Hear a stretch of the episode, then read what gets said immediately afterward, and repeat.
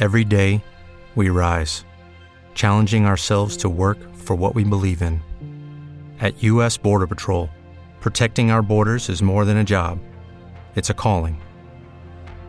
Agents answer the call, working together to keep our country and communities safe. If you're ready for a new mission, join U.S. Border Patrol and go beyond. Learn more at cbp.gov/careers. Hello, it is Ryan, and we could all use an extra bright spot in our day, couldn't we? Just to make up for things like sitting in traffic, doing the dishes, counting your steps, you know, all the mundane stuff. That is why I'm such a big fan of Chumba Casino. Chumba Casino has all your favorite social casino style games that you can play for free anytime, anywhere with daily bonuses. That should brighten your day a little. Actually, a lot. So sign up now at chumbacasino.com. That's chumbacasino.com. No purchase necessary. VGW Group. Void were prohibited by law. See terms and conditions. 18 plus. Buenos días, Madre Esfera. Buenos días, Madre Esfera. Buenos días, Madre Esfera. Hola amigos, bienvenidos un día más a nuestro podcast. Hoy os traemos un tema que sabemos que os interesa muchísimo.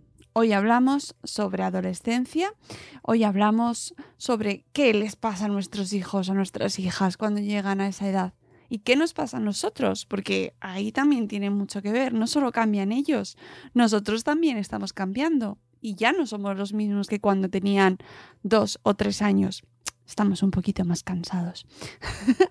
Pero amigos, no todo es negativo. La adolescencia es una etapa maravillosa ya hemos hablado sobre ella en muchas ocasiones en este podcast, pero seguimos buscando oportunidades y momentos para entender mejor qué ocurre en la adolescencia y sobre todo cómo podemos superar aquellos retos y dificultades que se nos van a ir presentando. Hoy contaremos con la presencia, con la ayuda y con la charla de Lola Álvarez.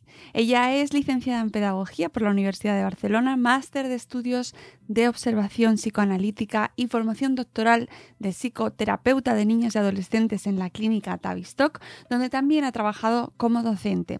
Se ha formado como psicoterapeuta psicoanalítica de adultos y lleva 30 años proporcionando apoyo a niños y adolescentes.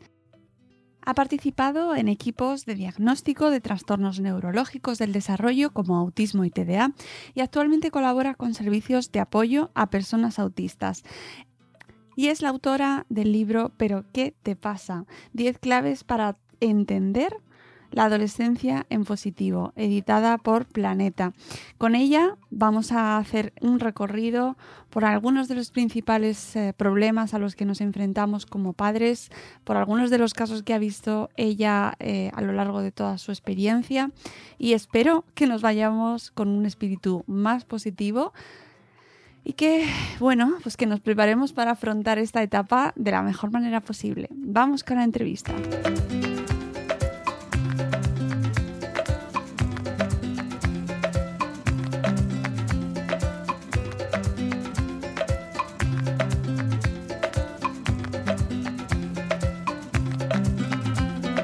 Bienvenida Lola Álvarez a Buenos Días Madresfera.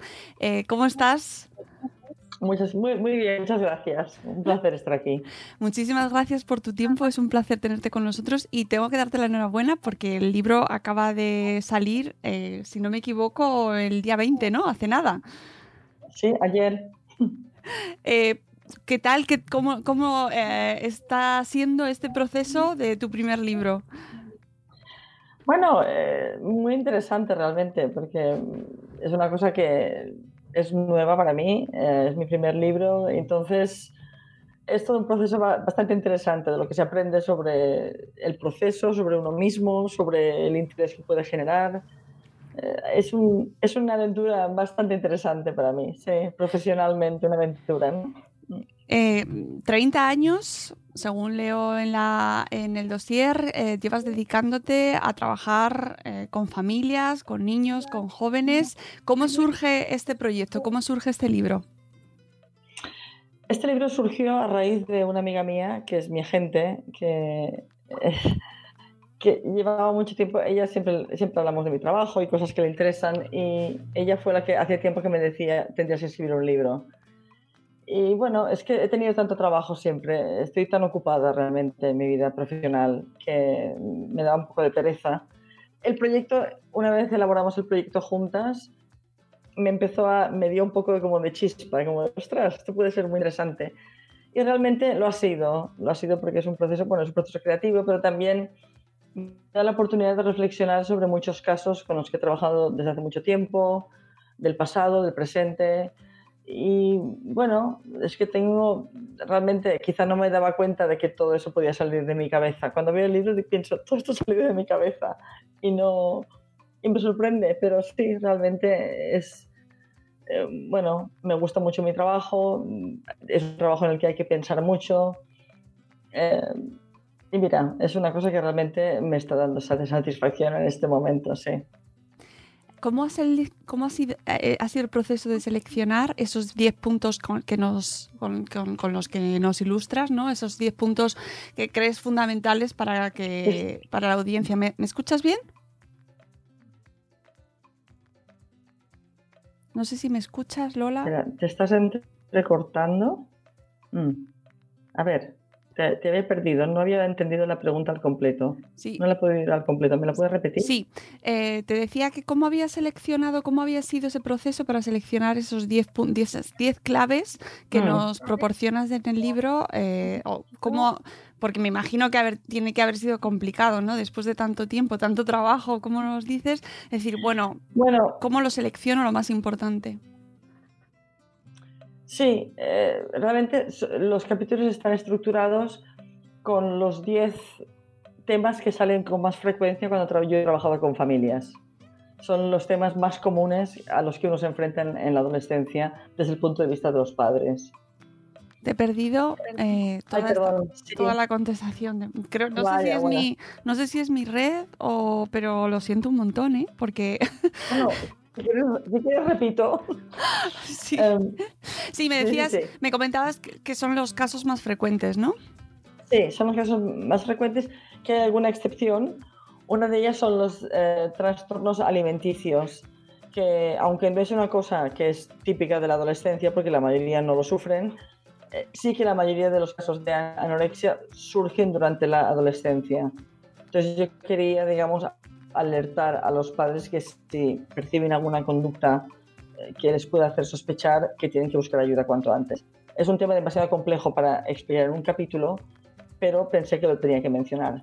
Y hay otro capítulo que es em, la adolescencia tardía, que pensé que es una cosa, es un poco un fenómeno sociológico que, que ocurre en España y que me llama la atención y pensé que sería una cosa interesante de desgranarlo un poco, de poder explorar cuáles son los motivos de que ocurra eso. Es tremendo. Yo te tengo que decir que me, me ha gustado muchísimo el libro me ha encantado. Ah, eh, sí, sí, de verdad que sí. Y además, eh, te, lo, te lo digo ya no solo como periodista, sino como madre. Eh, además, tengo hijos que se van aproximando hacia ese periodo, con lo cual cada, cada capítulo era tomar notas, no solo para la entrevista, sino también para mí, ¿no? A nivel personal. Y me parece que aporta, bueno, pues que se nota que trabajas desde la experiencia, que son casos que has visto, y que te hacen pensar mucho mucho en, la, en el rol de los padres. No sé hasta qué punto em, eh, los padres somos conscientes de la importancia de esa etapa o, no, no, no. sé cómo lo ves tú en las familias. Creo que no sois conscientes de la importancia que tenéis para un adolescente. Entonces, esta era, la misión para mí ha sido esa, ha sido decir a los padres, animaros, vosotros tenéis muchos conocimientos, podéis ayudar a vuestros hijos que no os dé miedo ayudar a vuestros hijos. Yo, ¿Sabes qué pasa? Que también trabajo mucho con padres y madres. Eh, cuando un adolescente tiene algún problema y no quiere acudir a un profesional, trabajamos con los padres. Entonces los padres aprenden a entender la comunicación del adolescente cuando, cuando te la explican a ti, entonces se dan cuenta de que, uy, quizá tenía que haber hecho esto o quizá cuando le dije eso fue por lo otro. Y empiezan a ver su rol desde un, un tercer punto, digamos, como, como en tercera persona, em, empiezan a ver cómo interactúan ellos con su hijo y su hijo con ellos y a qué se deben estas cosas. Y realmente es un trabajo muy productivo porque realmente ayuda mucho al adolescente. E incluso ayuda a los padres con sus otros hijos, ayudan a entender la comunicación. más fácilmente. Entonces yo siempre, es una cosa que siempre creo que, creo que los padres tienen la clave, solo hay que, hay que ayudarles a que la encuentren, ¿sabes? Eh, eh, Entonces yo quiero que los padres se animen a esa tarea. claro, ¿sabes lo que pasa? Hay, mm, cada vez se habla más de adolescencia. Eh, an- a- incluso nos dicen que antes no existía la adolescencia, que esto es un proceso que, que es- socialmente ah, hemos cambiado mucho ¿no? a lo largo de la historia y que antes no existía la adolescencia, no daba tiempo. ¿no? De la infancia se pasaba a ser adulto y chimpún. Y claro, ahora de repente eh, entramos en, en una época en la cual la adolescencia le damos cada vez más importancia y más importancia, cosa que me parece bien, pero por otro lado, llegamos los padres a esa etapa, ya nos vamos preparando desde los 6, 5, 6 años, porque además cada vez empieza antes, cada vez empezamos a verla con más miedo. Sí, es que tiene mala fama. Es Claro. verdad. Una pena, pero es verdad. Sí, sí.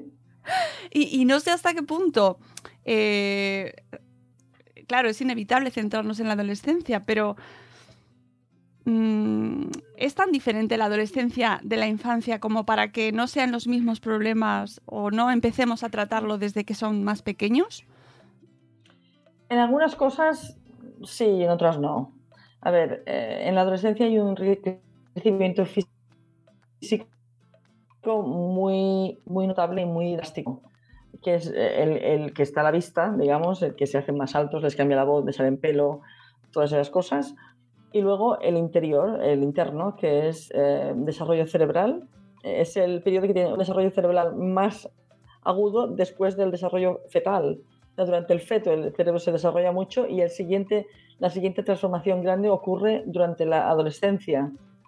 Entonces es un periodo de muchos cambios y luego los cambios hormonales también. Entonces, claro, lo que ocurre es que el joven está, digamos, viviendo esos cambios y tampoco controla mucho lo que le está ocurriendo. No te puede dar muchas explicaciones cuando él tampoco está muy, está, digamos, reconociendo su cuerpo y su anatomía y lo que le ocurre y su fisiología. Entonces es difícil para un joven poder transmitir todo a sus padres cuando él mismo no lo tiene tan claro. Pero por otro lado, hay cosas que son claves en la adolescencia que también son claves en la infancia, que es la comunicación. La comunicación con los hijos es importantísima desde un principio. Hablar con ellos de todo, de todo y de nada. Eh, hablar con ellos en la mesa, en los trayectos de coche, cuando miráis películas, cuando hacéis cualquier actividad juntos. Así tú vas viendo cuál es su vida, cuáles son sus preocupaciones, qué cosas tiene en la cabeza, lo que le gusta, lo que no, lo que le parece bien, mal. Eh, él sabe los tuyos también, porque entonces ya puede ver eh, lo que, ¿sabes? Tus puntos de, de vista, de, a lo mejor te quiere pedir algo. o- y, y es una manera de mantener los canales de comunicación abiertos siempre, siempre vas a tener menos sorpresas desagradables. Porque más o menos vas a estar más eh, vas a entender mejor la vida de, de tu hijo, que a lo mejor no la vive como quieres tú, pero por lo menos vas a saber si le te- tendrás que ayudar en algo, él sabe si podrá contar contigo. Todas estas cosas son fundamentales y todo eso disminu- disminuye muchísimo el riesgo y la preocupación, que en la adolescencia quizá lo que da más es el riesgo, es la tendencia a la impulsividad, al ímpetu, a las conductas un poco que rozan los límites. Entonces todo esto se va a dar en algún punto, bueno, en mayor o menor grado, ¿no? Pero eh, todo esto, si el adolescente está bien conectado contigo y sabe cuáles son tus modos de pensar, te o sea, los, los hijos, los adolescentes y los niños interiorizan la, la figura de los padres, que es la que le- les dice, no hagas eso porque es peligroso, cuando están solos sin ti. Entonces, en la adolescencia, esta voz la siguen teniendo ahí, no siempre la quieren escuchar, pero está ahí, Es verdad. ¿sabes? Y eh, hay una, hay- yo creo que algo que nos aterroriza a todos los padres es que descubran que somos seres humanos, ¿no? Ese proceso que todos, por el cual todos hemos pasado también con nuestros propios padres y que se junta, ¿no? En esta época es cuando ahí ¿Cómo afrontamos los padres ese, ese momento? Porque yo aquí eh, creo que es una cuestión más nuestra, casi que de nuestros hijos. Es decir, ¿cómo, cómo hacemos nosotros para, para, para, para llevarlo con naturalidad? ¿no? Que van a vernos como somos.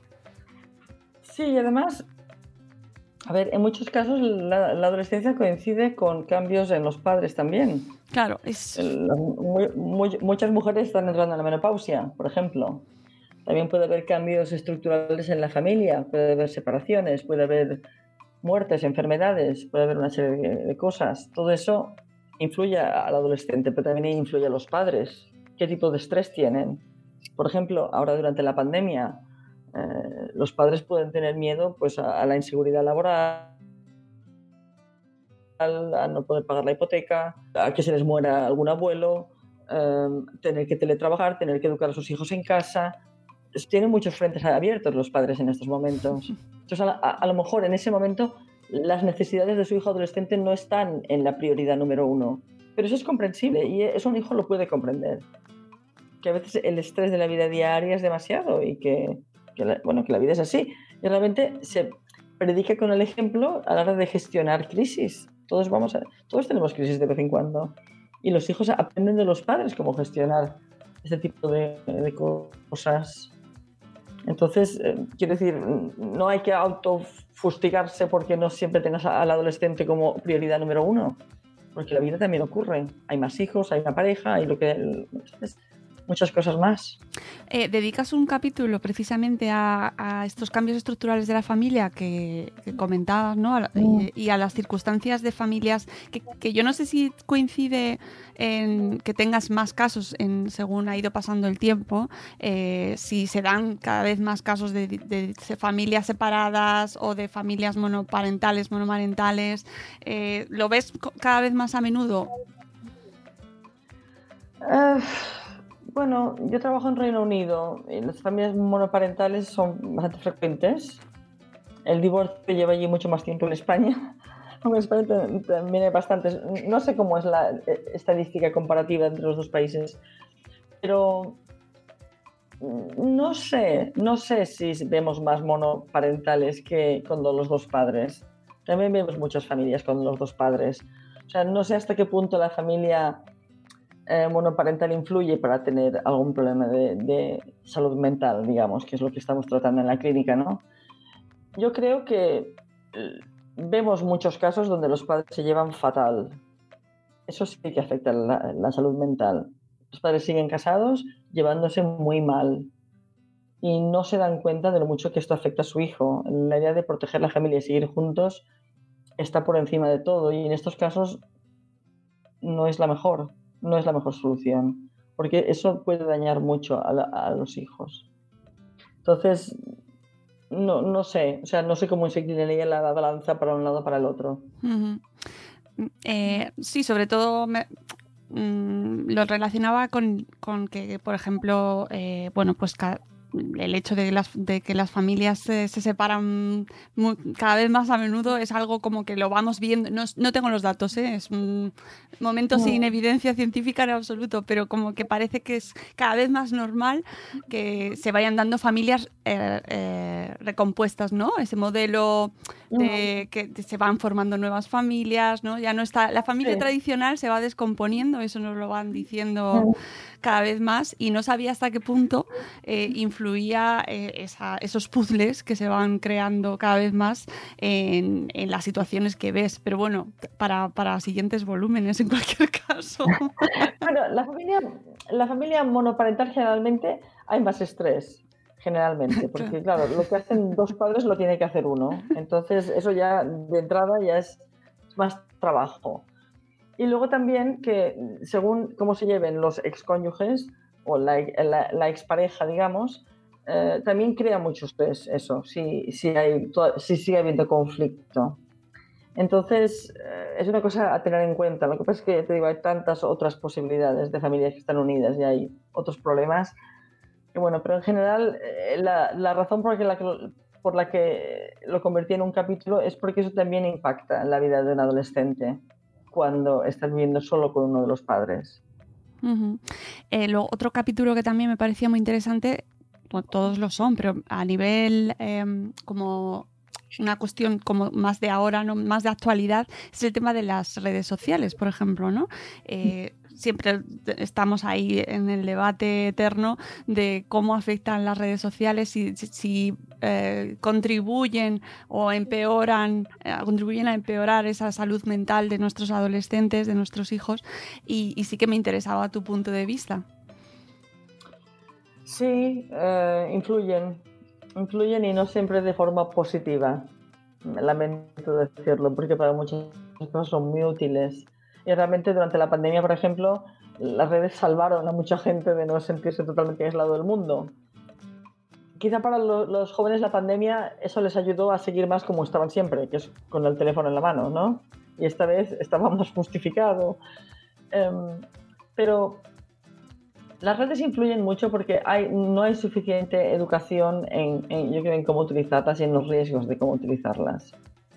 Entonces, eh, claro, también los, adolescentes o los preadolescentes incluso exhiben aspectos de su vida, es como ponerlo en un escaparate, ¿no?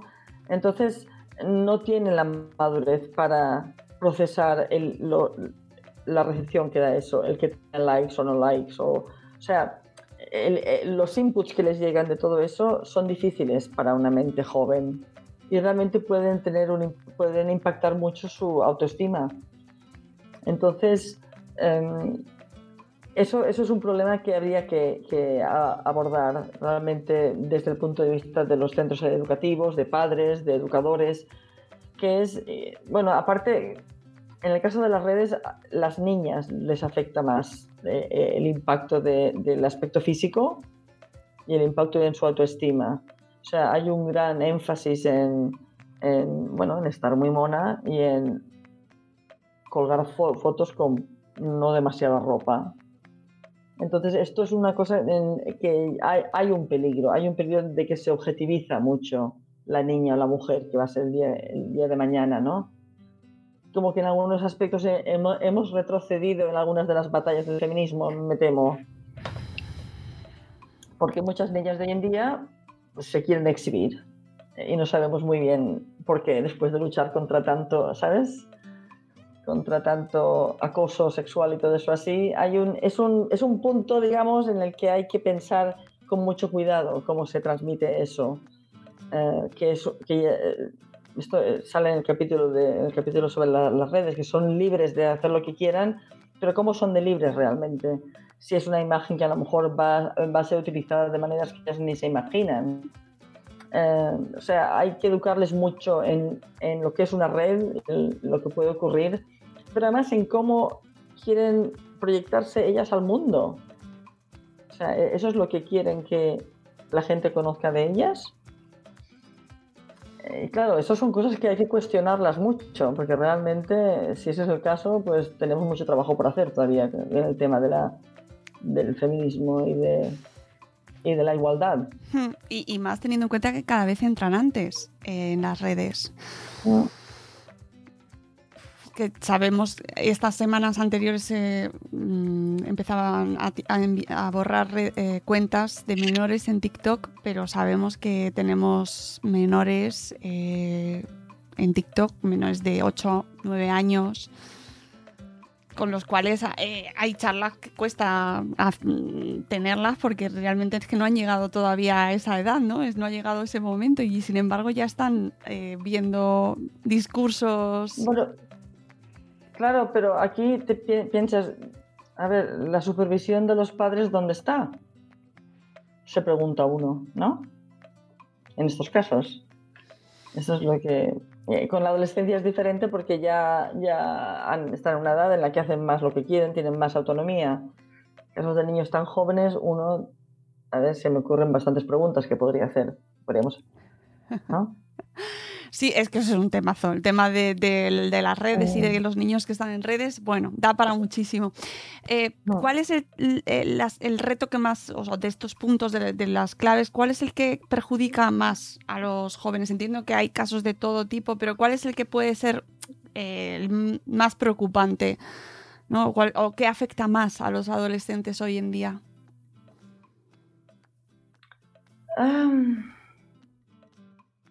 A ver, Estoy pensando, estoy intentando pensar. em, muchos adolescentes, hoy en día ha aumentado mucho la depresión entre los adolescentes. La depresión y el suicidio adolescente. Es una cosa que no se publica mucho porque tiene mala prensa, eh, se Sí. comprende, ¿no? Pero, pero muchas de las conductas riesgosas de los adolescentes lo que en realidad enmascaran es una de- depresión de fondo, que es el no valorar mucho su vida.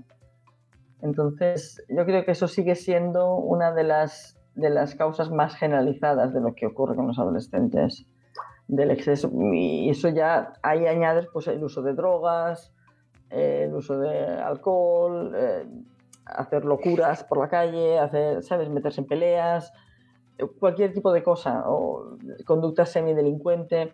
Todos estos adolescentes, digamos, por debajo de todas estas conductas siempre hay una depresión que es un no valorar mucho tu integridad, ni quién eres, ni, ni no, ver que, o sea, no ver que tienes un futuro muy claro, no ves las posibilidades que tienes.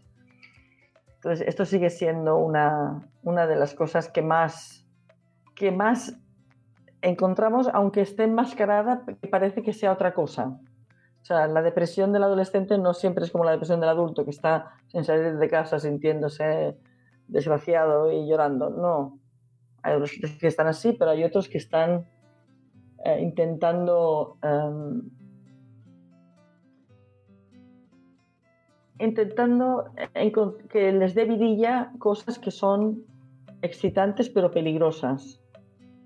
Y eso, eh, el peligro, son conscientes del peligro y no lo evitan. Entonces eso siempre nos hace preguntarnos, bueno, ¿y si, te, y si chocas con el coche cuando haces esto? ¿Y si cuando haces ese sal- salto te rompes algo? ¿O y si cuando vas a estas fiestas y, y tomas cannabis, pastillas, alcohol y todo eso, si te pasa algo? Hay muchas cosas eh, de ese tipo que son como una especie de depresión latente que les impulsa a hacer eso, esas cosas. Claro, también están en una edad en, en la que experimentar es, es eh, lo propio, pero se puede experimentar dentro de unos límites más seguros y menos seguros. Y casi todos saben cuando están cruzando esa línea. Madre mía. ¿Y qué hacemos los padres en ese caso? Es decir, ah, en una época en la cual además cuesta más acercarte a ellos, en teoría, ¿no? Hablar, lo que te decía antes, hablar, comunicarte, saber, apoyarles, apoyarles también en cosas. A veces los padres tienen que apoyar a los hijos en cosas que no les gustan, como yo teñirse el pelo o hacer una actividad que jamás les habría ocurrido a los padres que querrían hacer.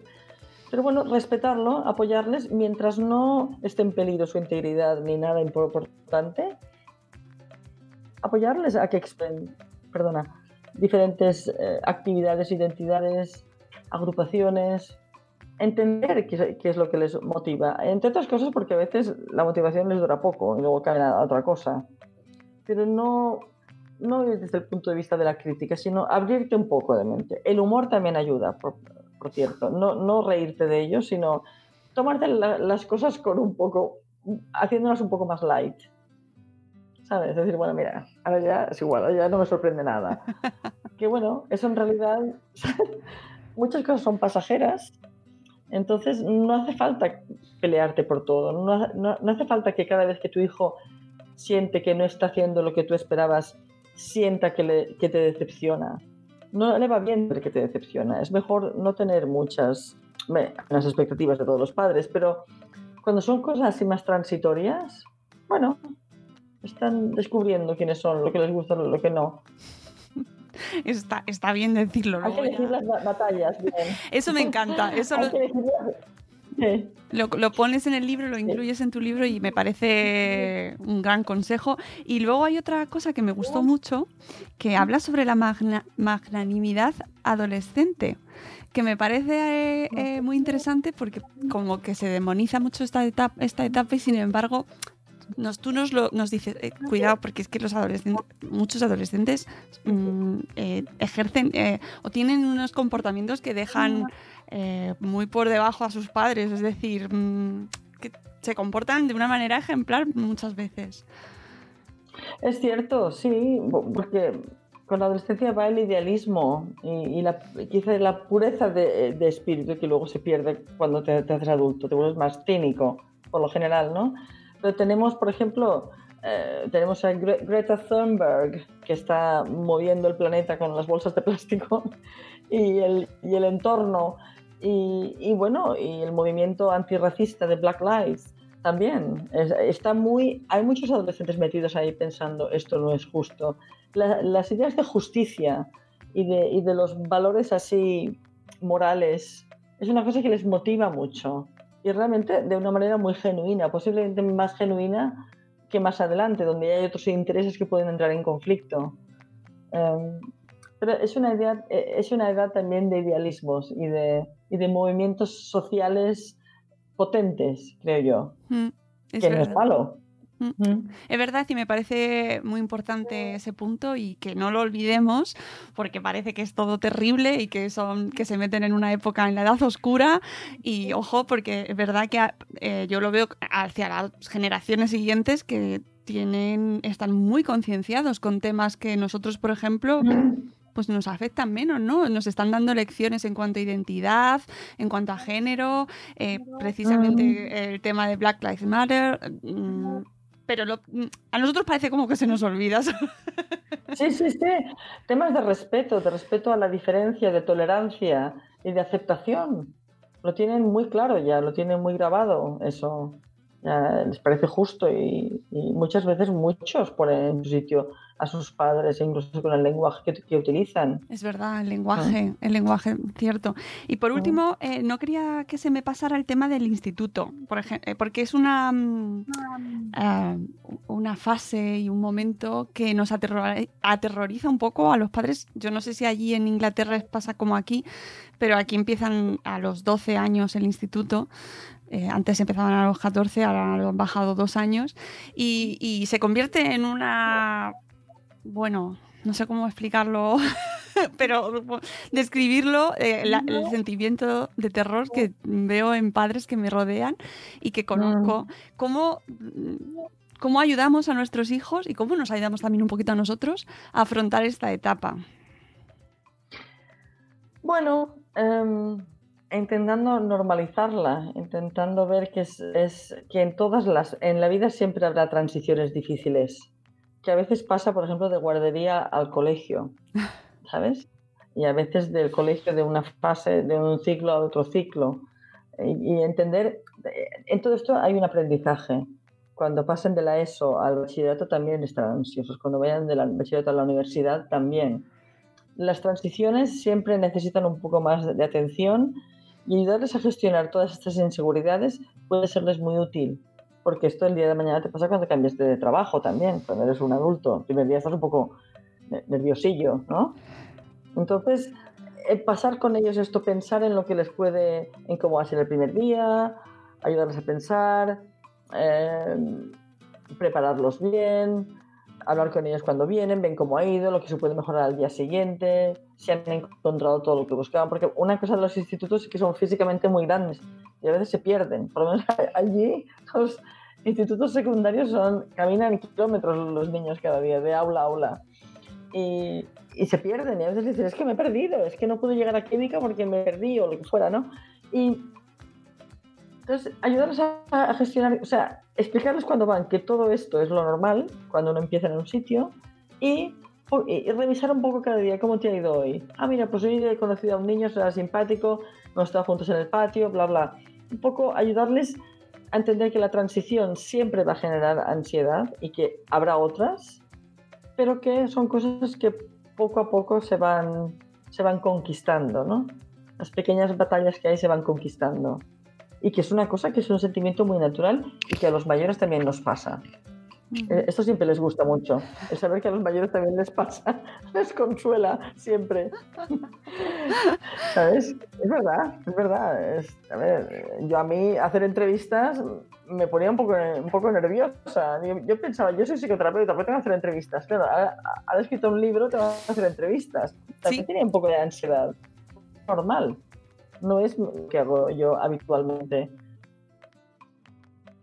Bueno, es otra manera también. A mí como, eh, como me encanta entrevistaros y, y, charlar sobre los libros que, escribís o sobre temas tan bonitos como este, me parece que es otra manera de divulgar y de conocer realidades que vivís en este caso te la quedas para ti, para tu familia a la que, pasas consulta y nada más, ¿no? Eh, de esta manera aprendemos todos un poquito, pero yo invito a la gente que nos escucha a que, eh, acuda a las librerías, que ya la tenéis, ya tenéis el libro en venta y que es muy recomendable, se lee de una manera súper rápida, eh, está dividido en estos 10 capítulos con casos, muchos casos prácticos, prácticos, casos reales, basados en casos reales, ¿no? Sí, sí, sí. Y, uh -huh. y, y que además eh, aportan un, eh, bueno, pues un montón de matices, porque yo entiendo que aquí hacen mucha falta también matices, es decir, no es todo blanco ni negro. Desde luego, desde luego, sí, sí. Y que a veces el lenguaje, la manera de decir las cosas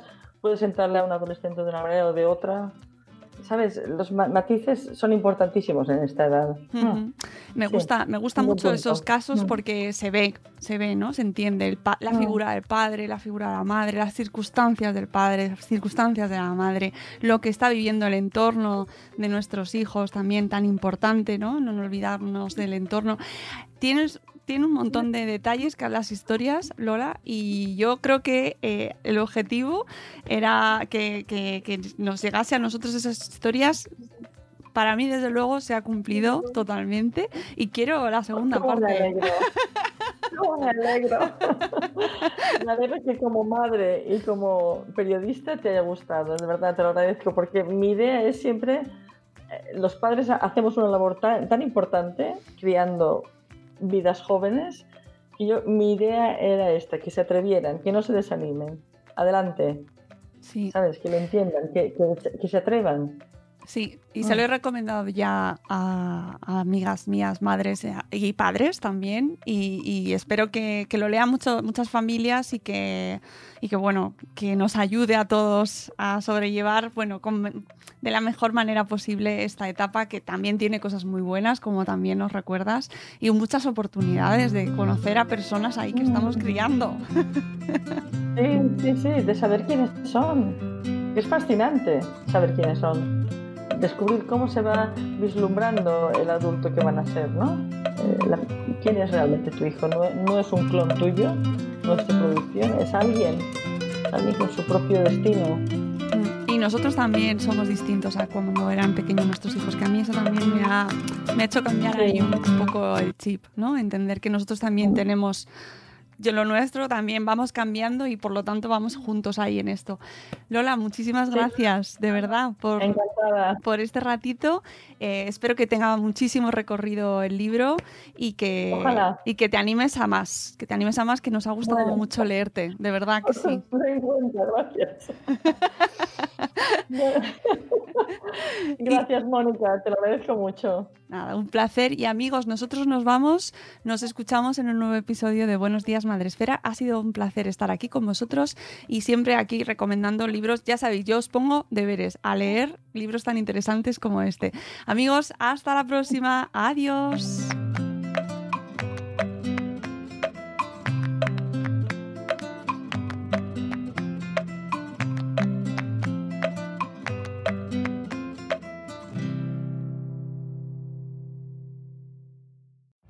Every day, we rise, challenging ourselves to work for what we believe in. At U.S. Border Patrol, protecting our borders is more than a job, it's a calling. Agents answer the call, working together to keep our country and communities safe. If you're ready for a new mission, join U.S. Border Patrol and go beyond. Learn more at cbp.gov/careers. It is Ryan here, and I have a question for you. What do you do when you win? Like, are you a fist pumper? A woohooer, a hand clapper, a high fiver. I kind of like the high five, but if you want to hone in on those winning moves, check out Chumba Casino. At ChumbaCasino.com, choose from hundreds of social casino style games for your chance to redeem serious cash prizes. There are new game releases weekly, plus free daily bonuses. So don't wait. Start having the most fun ever at ChumbaCasino.com. No purchase necessary. VGW. Void were prohibited by law. See terms and conditions. 18 plus.